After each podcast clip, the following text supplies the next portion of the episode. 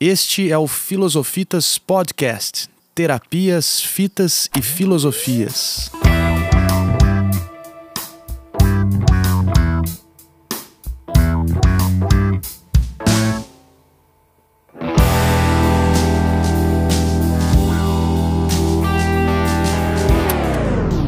Bom dia, boa tarde, boa noite.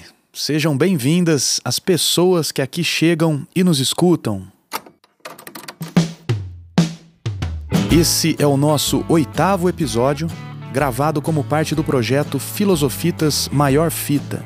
Sou Leonardo Rico Medeiros, meu nome artístico é Leospa e pertenço ao coletivo cultural e território de cultura Filosofitas.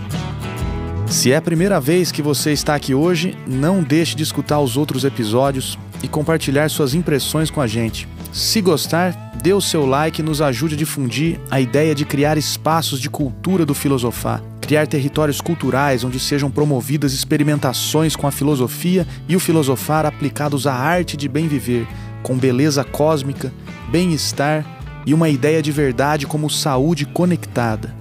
Hoje, marcando presença, está conosco Aline Rodrigues Teixeira, de Campinas, São Paulo. Ela é licenciada em filosofia pela saudosa Unesp de Marília, mestranda em desenvolvimento econômico na Unicamp sindicalista e professora efetiva de filosofia da Secretaria de Educação do Estado de São Paulo. Atuando como colaboradora do Filosofitas, coloque-se no site do coletivo com o seguinte texto: Professora, mas antes de tudo aluna, pois aprende muito ao ensinar. Tem mania de olhar o mundo além da teoria e de lançar pérolas pelo caminho. Tem fé no amor livre e na solidariedade entre os oprimidos e explorados a única forma de sobrevivência do trabalhador é a venda da força de trabalho. Então a gente não tem opção. A liberdade no capitalismo a gente já tem que questionar a liberdade de início, né? Nós não temos opção de outra forma de sobrevivência a não ser pela venda da nossa força de trabalho, porque nós não temos os meios de produção. Nós não somos donos dos meios de produção e então quem não tem outra forma de sobrevivência vai ter que vender ali a sua força de trabalho. Com isso, o trabalhador ele é coisificado, ele é reificado. As relações sociais elas são coisificadas. O trabalhador, as pessoas são vistas com a utilidade de produção de lucro pelo sistema. Como você tá, Aline? Tô muito bem. Essa aqui ainda não é a pergunta da esfinge, beleza? Tá, tá bom. Você pode contar para quem está nos ouvindo, o que você tem feito ultimamente, com o que você tem trabalhado, sonhado e se divertido? Bom, atualmente eu tô numa situação que eu sou estudante, caso de mestrado em desenvolvimento econômico, e ao mesmo tempo eu sou professora da rede pública estadual. Eu tenho lecionado filosofia, sociologia e uma disciplina nova que entrou no currículo a partir do novo ensino médio, que é, no caso, eletiva. Bom, o que eu tenho sonhado, né? o que eu tenho sonhado, o que eu mais tenho desejado ultimamente é que a revolta estudantil em relação ao novo ensino médio se propague pelo país e cresça e atinja também os professores, porque essa reforma do ensino médio ela tem dificultado muito a vida do, de tanto dos alunos como dos professores. E se divertido? Como você tem se divertido ultimamente? Ah, tem que se divertir também, né? como diversão, eu tenho tido algumas conversas né, com alguns amigos, tenho ouvido sons, também tenho acompanhado, tenho um pouco tempo livre, né, fora a sala de aula, embora eu me divirta também na sala de aula. A sala de aula é um lugar que eu sofro, mas eu também me divirto. Mas também eu faço pilates, né, medito, cozinho, alguns hobbies aí, né, dessa vida doméstica. quando não estou na sala de aula ou em companhia da família e dos amigos, né? Agora sim, a pergunta esfíngica. Aline, quem és tu? Ou que enigma que te conta? É. é uma pergunta difícil, complicada, delicada, né? Bom, dá para a gente começar a pensar numa resposta a partir de como a gente se sente no momento presente, né? E no momento presente, eu, sinto que eu estou num lugar onde onde eu devia estar, né? Eu me vejo no olho do furacão, né? Quando eu estou na sala de aula, é, a gente tem se deparado ali com muitas dificuldades e a, a, sociedade como um todo gera essas dificuldades. Então eu me vejo tendo que lidar com diversos tipos de problema para além do conteúdo das disciplinas que eu leciono. Esse conteúdo muitas vezes fica em segundo plano, infelizmente. Para além disso, eu me vejo como uma pesquisadora que pesquiso exatamente essa realidade contraditória que eu vivo. É contraditória no sentido de que eu estou me divertindo e ao mesmo tempo estou servindo de apoio psicológico e social para pessoas desassistidas pessoas que muitas vezes não têm acolhimento em outros espaços a não ser a escola. E aí eu me vejo nesse, por isso que eu disse olho do furacão, né? E ao mesmo tempo eu pesquiso essa, a, essa condição, essa mesma condição e estou inserida na luta sindical é, ao mesmo tempo que parece que são muitas atividades, todas elas se complementam. Professora sindicalista que pesquisa sua própria condição como professora, né? E como agente de transformação social. A gente tenta, né? Contribuir para alguma transformação no sentido que a gente acredita. Que legal, Aline. É, não foi fácil fazer esse resumo, né? Uma resposta interessante para a esfinge. Olha, um de nossos propósitos é conversar com profissionais da educação, das terapêuticas, da arte e da cultura. Queria que você soubesse que você é muito importante para a gente que te escuta, né? porque você é única, singular e só você poderia nos fazer caminhar por experiências e pontos de vista como os seus. A ideia é que a gente, ao ouvi-la, possa ir treinando o ouvido se exercitando em devaneios existenciais com o outro, com o diferente de nós. Esse diferente que pode ser mais ou menos semelhante. Eu vou te apresentar aqui os mesmos questionamentos que a gente vem colocando para todo mundo que passa por aqui. A gente vai falar sobre filosofitas, fitas, filosofias e terapias. Beleza? Beleza. a primeira questão é a seguinte: o que que o nome Filosofitas te conta ou te comunica?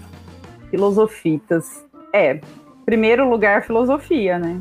E em segundo lugar, eu sinto que a filosofia ela pode ser uma, uma forma de conexão e de linguagem também com a questão das fitas, né? E aí essa junção da filosofia com fitas eu penso na em como, em como a gente pode também cuidar, se ouvir, se ouvir a si próprio e ouvir os outros. E para mim, a Filosofitas representa essa possibilidade de conexão e de cuidado mútuo.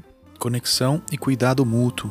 A gente vai agora então para a segunda pergunta. Por onde vão suas memórias, sentimentos e pensamentos?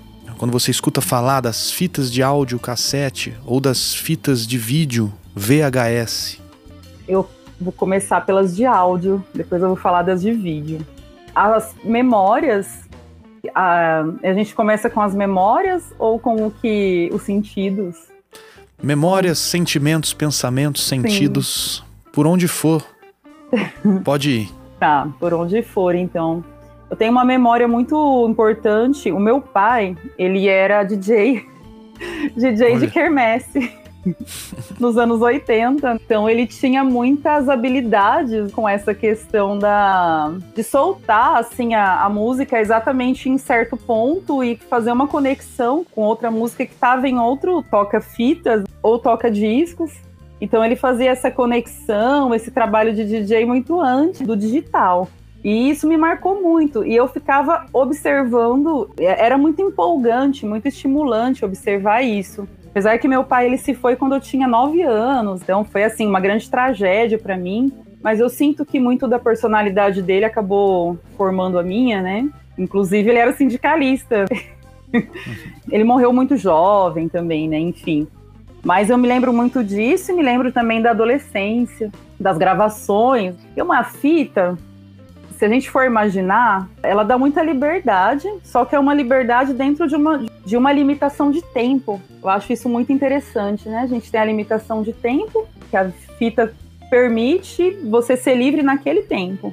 Então tem duas coisas. Tem a questão da fita que a gente grava um álbum completo. Tem a questão de você gravar uma coletânea. Então é possível você gravar uma coletânea. Nesse sentido, a fita ela fica muito personalizada, né? É uma forma de você personalizar a sua playlist, né? As primeiras playlists são as fitas cassete. E a gente podia colocar desde músicas de álbum que alguém conhecido tinha, até mesmo músicas que tocavam no rádio, com os defeitos que tinha também, né? Com aquela a questão do, do acaso que a gente para ter acesso a essas músicas que a gente queria selecionar para coletânea, a gente tinha que conhecer pessoas que tinha o um material específico e tinha que a, a, música tinha que rolar no rádio no momento que a gente estivesse escutando e que a gente pudesse soltar o pause, né? Correr, né, lá, lá pro, pro aparelho e soltar o pause. Então eu tenho essa, essa essas lembranças assim bem, bem é uma coisa muito artesanal, né? A coisa do artesanato. E a playlist também. É a trilha da vida, assim, né? A playlist. Uma outra lembrança do meu pai é que ele, eu lembro de que uma vez ele estava fazendo uma caixa de fitas artesanal de madeira, em que ele fazia assim como se fosse um organizador de fitas, né? Então elas ficavam meio que emparedadas, todas divididas, todas organizadas. Tinha toda uma questão do, das listas de música. Para ele isso era muito importante, era a vida dele. Ah, e aí tem a questão também musical, né? O que que entrava nessas fitas, que é interessante comentar também. A partir do meu pai eu conhecia a turma da Jovem Jovem Guarda, alguma coisa de MPB, de samba. E o Raul, que ele era fã, né? Ele era muito fã do Raul e do Roberto Carlos. E não perdia Olha. nada, assim, do Raul e do Roberto Carlos. Então eu peguei isso dele. E aí, mais pra frente, eu desenvolvi um gosto, assim, por rock. Ali nos anos 90, fui conhecendo aquelas bandas como Nirvana e o rock nacional, Titãs, Paralamas, através dos primos mais velhos, de um tio também, né, que tocava violão na época. Foi por aí, né? Essas sensações e essas memórias, né? E as fitas VHS? Ah, fitas VHS. Agora vamos para as imagens, né? É, eu tenho uma lembrança de quando também eu estava na infância, pré-adolescência. É, a gente alugava fita todo final de semana, né, na locadora, para ficar vendo filme de terror e de comédia. Então todo mundo se reunia, né, um monte de gente num quarto escuro e ficava assistindo, todo mundo deitado na cama comendo pipoca, assim, né. E eu lembro também, a fita cassete é engraçado, mas a própria fita de áudio também tinha essa questão. Algumas fitas eram travadas, né? Você não podia regravar. Mas até que, até que a gente descobriu uma forma de, de destravar essas fitas que eram travadas, né? Então tinha muita história em cima disso, né? De você sacanear, né? às vezes você se deparava com material que você não gostava, ou enfim, você podia ter uma gravação nessa fita de alguma festa, por exemplo. Aí você tá com raiva da pessoa e desgrava aquela fita, coloca um filme no lugar ou qualquer coisa assim. E pelas fitas cassete também eu gravava programação de, da televisão, às vezes algum show, né, que passava na TV. Enfim, algum filme, né, alguma programação para assistir depois. Então a fita cassete ela abriu muitas possibilidades, né? É interessante que a gente passou por muitas evoluções tecnológicas, né? Quem nasceu aí nos anos 80. E é engraçado porque mudou todo o estilo de vida. A questão da tecnologia, ela impacta muito na forma como a gente se socializa e se expressa. Acho que agora a gente pode caminhar para a terceira questão. Quando que você ouviu ou viu pela primeira vez o som ou o escrito da palavra filosofia ou as palavras com o mesmo radical, como filósofo, filósofa, filosofando, filosofar, etc. Eu não tenho memória exata de quando eu ouvi a palavra, mas a primeira lembrança que eu tenho, assim, a lembrança mais presente do contato, né, com a filosofia, é do ensino médio. Bem, bem clichê, né? Mas foi o ensino médio, assim, a, a possibilidade de ter contato mesmo, né? Aí no ensino médio eu percebi que filosofia era uma ela dava, né, uma oportunidade de lidar assim com as com dilemas, com questões existenciais, até mesmo sociais, quando a gente tem que tomar alguma decisão, tanto coletiva como individual. Essa foi uma ideia que me foi passada, né? Eu agradeço muito a esse professor de filosofia que eu tive no ensino médio, que ele foi capaz de trabalhar dessa forma. Ele não trouxe um conteúdo assim muito intelectualizado ou intelectualizante, ele trouxe uma forma, uma filosofia mais aplicada. A gente trabalhava com dilemas morais, debates políticos, né, na sala de aula. E aí os pensamentos dos filósofos iam aparecendo nos posicionamentos. Aí ele trabalhava o espanto na gente, na verdade. E aí, só que só depois de muito tempo eu entendi, né, que era a intenção dele, assim. Com a palavra filosofia que eu tenho na minha memória, acho que esse foi o primeiro a primeira vez que eu pensei sobre o que poderia significar isso. Você disse que entendeu depois a intenção dele. Qual era a intenção dele? Ele tinha a intenção de, de mostrar pra gente que o conhecimento, quer dizer, eu não sei, né? Teria que perguntar para ele, mas eu tenho essa impressão que ele queria que a gente percebesse que o conhecimento ele pode ser uma ferramenta para a gente estabelecer um plano de vida mesmo, né? Um projeto social, um plano de vida, um projeto para viver, para a gente não ser simplesmente viver de uma forma compulsória, né? Não, não tomar decisões mesmo, né? Pautadas na, no, no senso crítico. Interessante isso que você disse da oportunização, né, da, da disciplina de filosofia no ensino médio, não só apresentando a palavra filosofia, mas criando esses espaços de, de trabalho com a filosofia, né? Uh, oportunizando trabalhar dilemas. E esses dilemas tendo direta relação com, com a vida. Por isso a aplicabilidade da filosofia. Interessante. Bom, uh, a gente chega agora na quarta pergunta, que na verdade é uma, uma solicitação. Você pode contar pra gente alguma história sobre aquelas primeiras filosofadas suas, aqueles primeiros pensamentos que a gente poderia chamar de filosóficos? que apareciam antes mesmo do, do contato no ensino médio com a filosofia, com filosofar, enfim. É, aí chega na infância. Bom, eu tive pais que eram muito questionadores.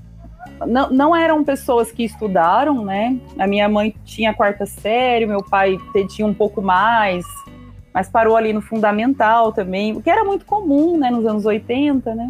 que ainda não era universalizado o ensino básico, né? Uma das coisas que meu pai me estimulou era olhar, questionar, né, a realidade social mesmo. E aí eu, eu me lembro de um livro que eu só não lembro o autor agora que ele ele me mostrou uma vez e o, o título do livro me marcou, mas eu não cheguei a, a ler o livro porque eu tinha acabado de ser alfabetizada. Eu acho que ele exagerou um pouco, né? O livro chamava O Diabo é Cor-de-Rosa eu achei bem bizarro, assim, né? Porque rosa é uma cor que remete à, à doçura, né? E aí, segundo meu pai, ele, esse livro tratava de, de situações da vida em que a gente é seduzido, situações de cantos da sereia. E a gente deixa de usar nossa, nossa capacidade de decisão, né? E acaba indo por caminhos que nos levam a prejuízos, né? E ele me mostrava essa, essas situações dentro da mídia, por exemplo, né? onde a gente acreditava que as injustiças sociais praticamente eram naturais, né? Resumindo, é isso. Ele tentava me mostrar isso, que não era natural. Gente, participava ali da uma parte da Igreja Católica que faz parte ali da teologia da libertação, que é um pessoal que tem uma outra visão do cristianismo. Essa visão me foi passada e eram pessoas que interpretavam que Jesus era, era um lutador assim das causas dos, dos oprimidos mesmo. Minha mãe também me ensinou muito a questionar, né? Ela não queria que eu fosse uma, uma mulher burra, né? Uma mulher que sofrer por ignorância, como muitas sofrem, né? Até hoje. Então ela achava que eu tinha que conhecer a, a, o corpo, o corpo, o corpo em geral, né? A, a, isso é que ela tinha a quarta série. Aí ela, ela falou: Eu não sei te explicar tudo. Mas eu posso te dar o material, né? Conforme você vai aprendendo a ler, você vai lendo devagarinho, né? E aí ela começou a comprar algumas revistas em banca para mim. Então eu muito nova, eu aprendi já das partes do corpo, para que que servia. Eu tive um pouco de educação sexual antes de entrar na escola. Ela não queria que eu fosse pega de uhum. surpresa também, ela queria que eu já entendesse algumas coisas. Aí quando eu fui ouvir palavrões pela primeira vez, eu meio que não entendi. É, eu, eu pensava assim, mas gente, a pessoa ela fica com raiva da outra e ela tá, tá com muita raiva e ela manda outra pessoa ter prazer. Ela tá mandando a outra pessoa, tipo, namorar, né? Ter prazer, ficar bem, né? Por quê, né? Eu não entendi essa ligação. Então, quer dizer, eu imagino que aí eu já joguei uma, uma, uma, um questionamento, né? Que muita gente não se faz, porque também é, é o olhar da criança, né? Que muitas vezes é, o, é o que desperta para a uhum. filosofia mesmo, né?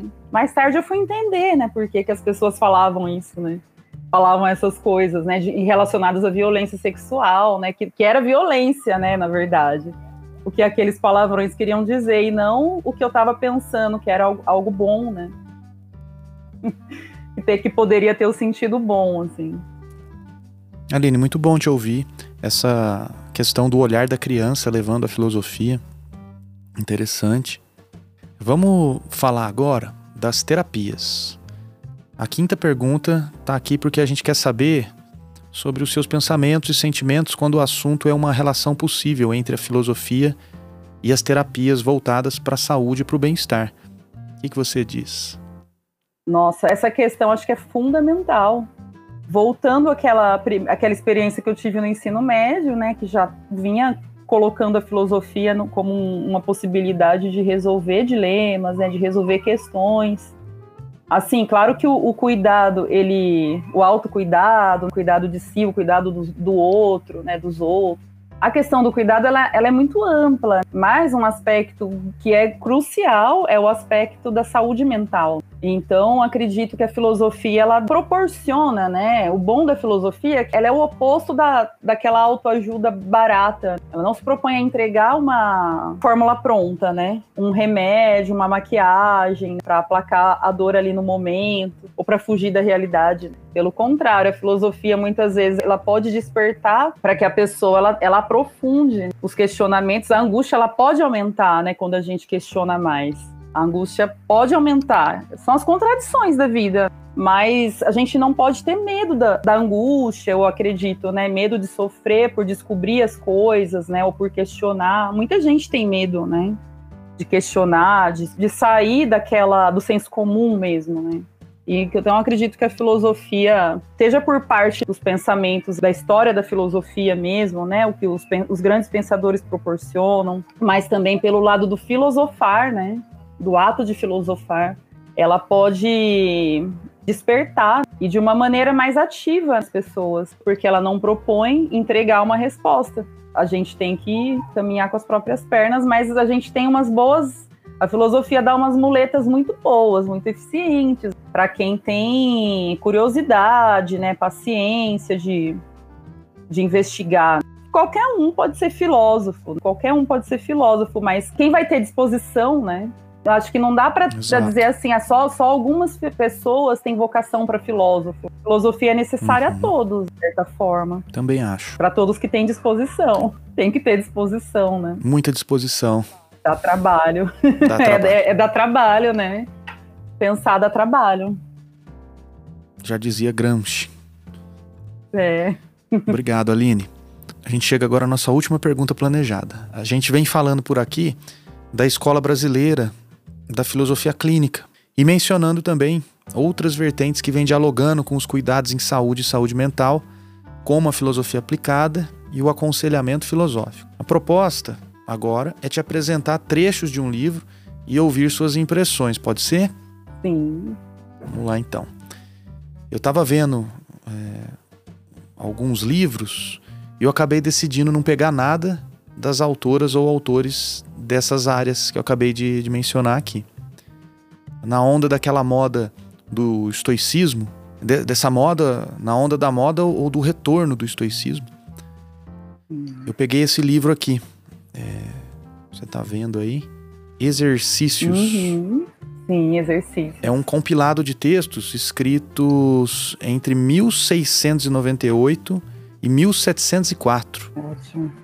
De autoria do inglês Anthony Ashley Cooper, ou o terceiro conde de Shaftesbury. Segundo o professor da USP, o Pedro Pimenta, no entender desse filósofo inglês, é o conhecimento de si mesmo que leva à filosofia. E esse conhecimento de si tem direta relação com o cuidado de si mesmo. Seria pelo cuidado de si que a pessoa humana se converte em filósofa, descobrindo-se portadora da verdade das coisas, como uma totalidade ao mesmo tempo autossuficiente e inserida na ordem maior do cosmos. Seria pelo cuidado de si que encontraríamos um princípio de inteligência capaz de regularmos a nós mesmos, encontrando-nos com uma ordem similar no mundo exterior. Para esse filósofo inglês, a filosofia é, então, um, conhecimento de si e cuidado de si. E mais, é uma ocupação consigo mesmo, permitindo fundar, veja só que interessante, uma cultura de si mesmo. Uma cultura de si mesmo. O que, que você acha disso? Eu acho que é uma boa, uma boa forma de, de filosofar mesmo. Claro que eu tenho muita dificuldade de achar que, que tem alguma separação né, entre o indivíduo e o coletivo, entre eu e o outro. A gente é constituído de outras influências, outras pessoas. É ser social, né? Sujeito social. Mas para cuidar da sociedade, eu preciso estar bem, né? Para mudar a sociedade, para cuidar de alguém.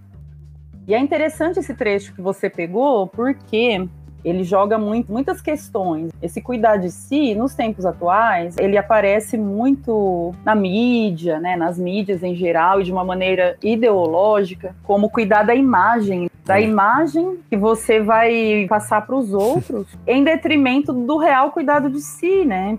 Esse cuidado da imagem proposto pelas mídias, pela indústria cultural, ele tem mais a ver com você se enquadrar em padrões, né? E não você se conhecer, conhecer as suas singularidades, né? O cuidado de si passa a ser o cuidado da imagem. Exatamente. Problemas relacionados a um estresse ao redor da imagem, ao uso excessivo aí das redes sociais. Parece que as pessoas estão tendo um cuidado, não é nem que parece, né? Assim, a, a partir de um discurso, né? Um discurso dominante, né, as pessoas confundem o autocuidado com uma, um cuidado, cuidado com a imagem, inclusive muitas vezes colocando a própria saúde em risco. Mas no Instagram tá tudo ok. Tá tudo ok. Mas na foto felizes. Sim, exatamente. O autocuidado, ele, quando, quando se fala disso, é muito difícil alguém entender sobre o que se está falando, né? Hum. Até mesmo os esportes, né, são muito praticados visando um, chamar a atenção né, de outras pessoas, ou assim, muito, muito, muito mais voltado para um, se enquadrar em padrões de beleza, eu estou tentando tomar cuidado para não ser preconceituosa, né? Mas muito mais voltado para se enquadrar num padrão de beleza do que para realmente cuidar da própria saúde, né? Bom, esse livro, Exercícios, ele está dividido em dois cadernos. E cada caderno está dividido em vários temas. É importante a gente dizer que, para uma visão de aplicação terapêutica da filosofia, seja ela via aconselhamento ou via proposta de um submodo na filosofia clínica, o nosso principal interesse não é tanto o, o que está escrito aqui nos cadernos, ainda que possa ter seu valor. Se o mais importante fosse as orientações ou doutrinações morais que vão aparecer aqui é, nos escritos, a gente estaria falando que a filosofia aplicada às terapias seria algo como o que você falava há pouco, da literatura de autoajuda. Inclusive, eu estava buscando aqui, não encontrei, mas me lembro de um livro que era, era algo como pílulas filosóficas, né? Então são aforismos, trechos, passagens de pensamentos de, de, de pensadores, pensadoras que serviriam como pílulas. E, e de fato, as pessoas, por vezes, quando tem esse primeiro contato de uma possibilidade terapêutica para a filosofia, acabam pensando nesse sentido, como uma, uma literatura de autoajuda diferenciada. Também estou procurando aqui, por isso que estou falando, ter um, um cuidado para não ser preconceituoso com a literatura de autoajuda, porque eu Sim. acho que é, tem o seu papel também. Bom, mas voltando para o Conde, filósofo aqui, né, inglês, que escreveu os cadernos, que era seguidor do estoicismo, os exercícios para ele são como ginásticas da mente. E, essas ginásticas, elas se dão via o ato de escrever. O estoicismo ele considera que o pensar caminha junto com a linguagem e com a escrita de conceitos, ideias, doutrinas, questionamentos. Então é nesse ato de escrever que as noções vagas e obscuras, o caótico, o arbitrário, eles se transformam em coisas com certa ordem, com certo sentido. Então é no ato de enunciar, no caso aqui a gente está falando eh, de enunciar escrevendo, mas poderia ser um enunciar falando, é que as concepções da mente vão adquirindo contornos e vão se tornando o, o que os estoicos ou que a tradição estoica colocaria como ideias racionais. Então, se as ideias que a pessoa pensa se tornam racionais, no sentido estrito do termo, a pessoa se conecta com a ordem maior do cosmos. Ela Nossa. se descobre portadora da verdade das coisas, ela cuida de si e faz a cultura de si mesmo. Nossa. A filosofia clínica, ela ensina que jamais a gente poderia generalizar o uso da escrita como um exercício filosófico recomendável. Porém, pode ser um caminho de acomodação subjetiva e bem-estar para algumas pessoas que se dão bem com o dado de semiose escrito e para as quais o submodo 4, que foi falado lá no, no episódio 4 com o Mauro Bartolomeu, né, em direção às ideias complexas, funciona. Então, pessoas que lidam bem com esse dado de semiose escrito e que esse submodo em direção às ideias complexas funciona. Me parece que o conde de Shaftesbury provavelmente tinha esse estilo, né? Uhum. Agora, propriamente, nós vamos para a leitura do texto selecionado: Humanidade e Coisas Humanas. Vamos lá? Sim. Considera as sucessivas épocas da humanidade, as revoluções do mundo, o surgimento, a decadência e a extinção das nações, uma após a outra, a maneira com que o globo terrestre é habitado, às vezes numa parte, às vezes noutra, Primeiro um deserto, depois o cultivo, de volta ao deserto. De florestas e selvageria a cidades e cultura, de cidades e cultura, de volta a florestas. Ora bárbaro, ora civilizado, depois bárbaro de novo. Após trevas e ignorância, artes e ciências. De novo trevas e ignorância, como antes.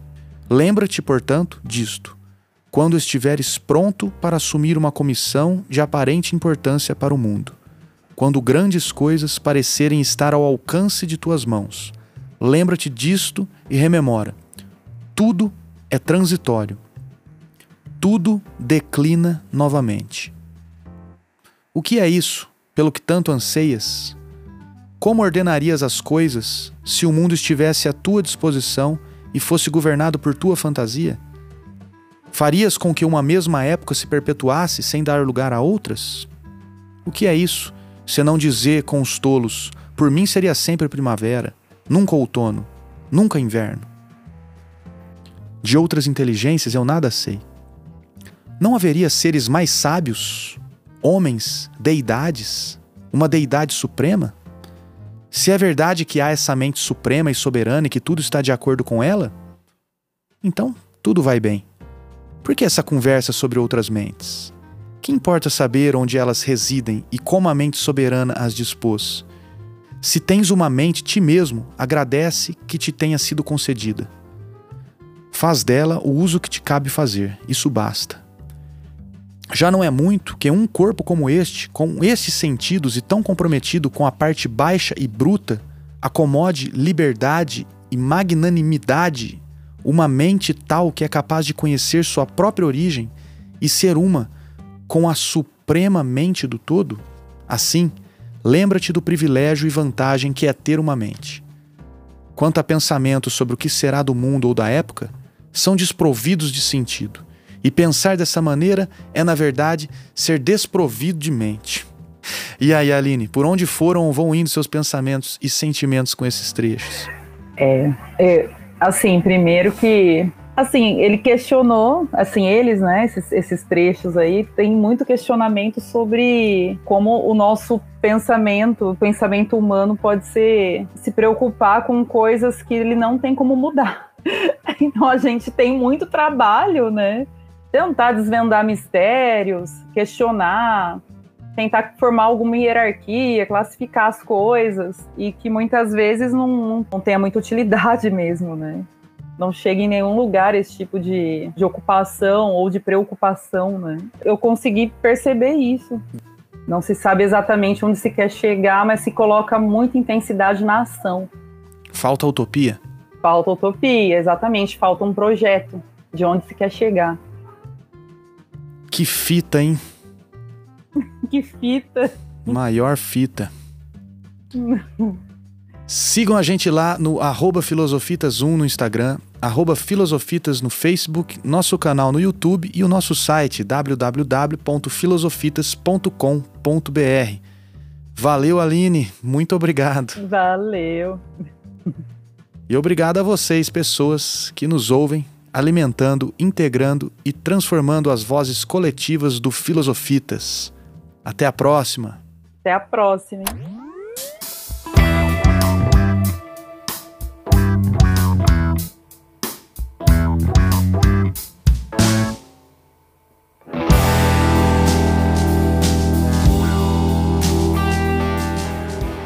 Uma parte de mim pesa, pondera, outra parte delira.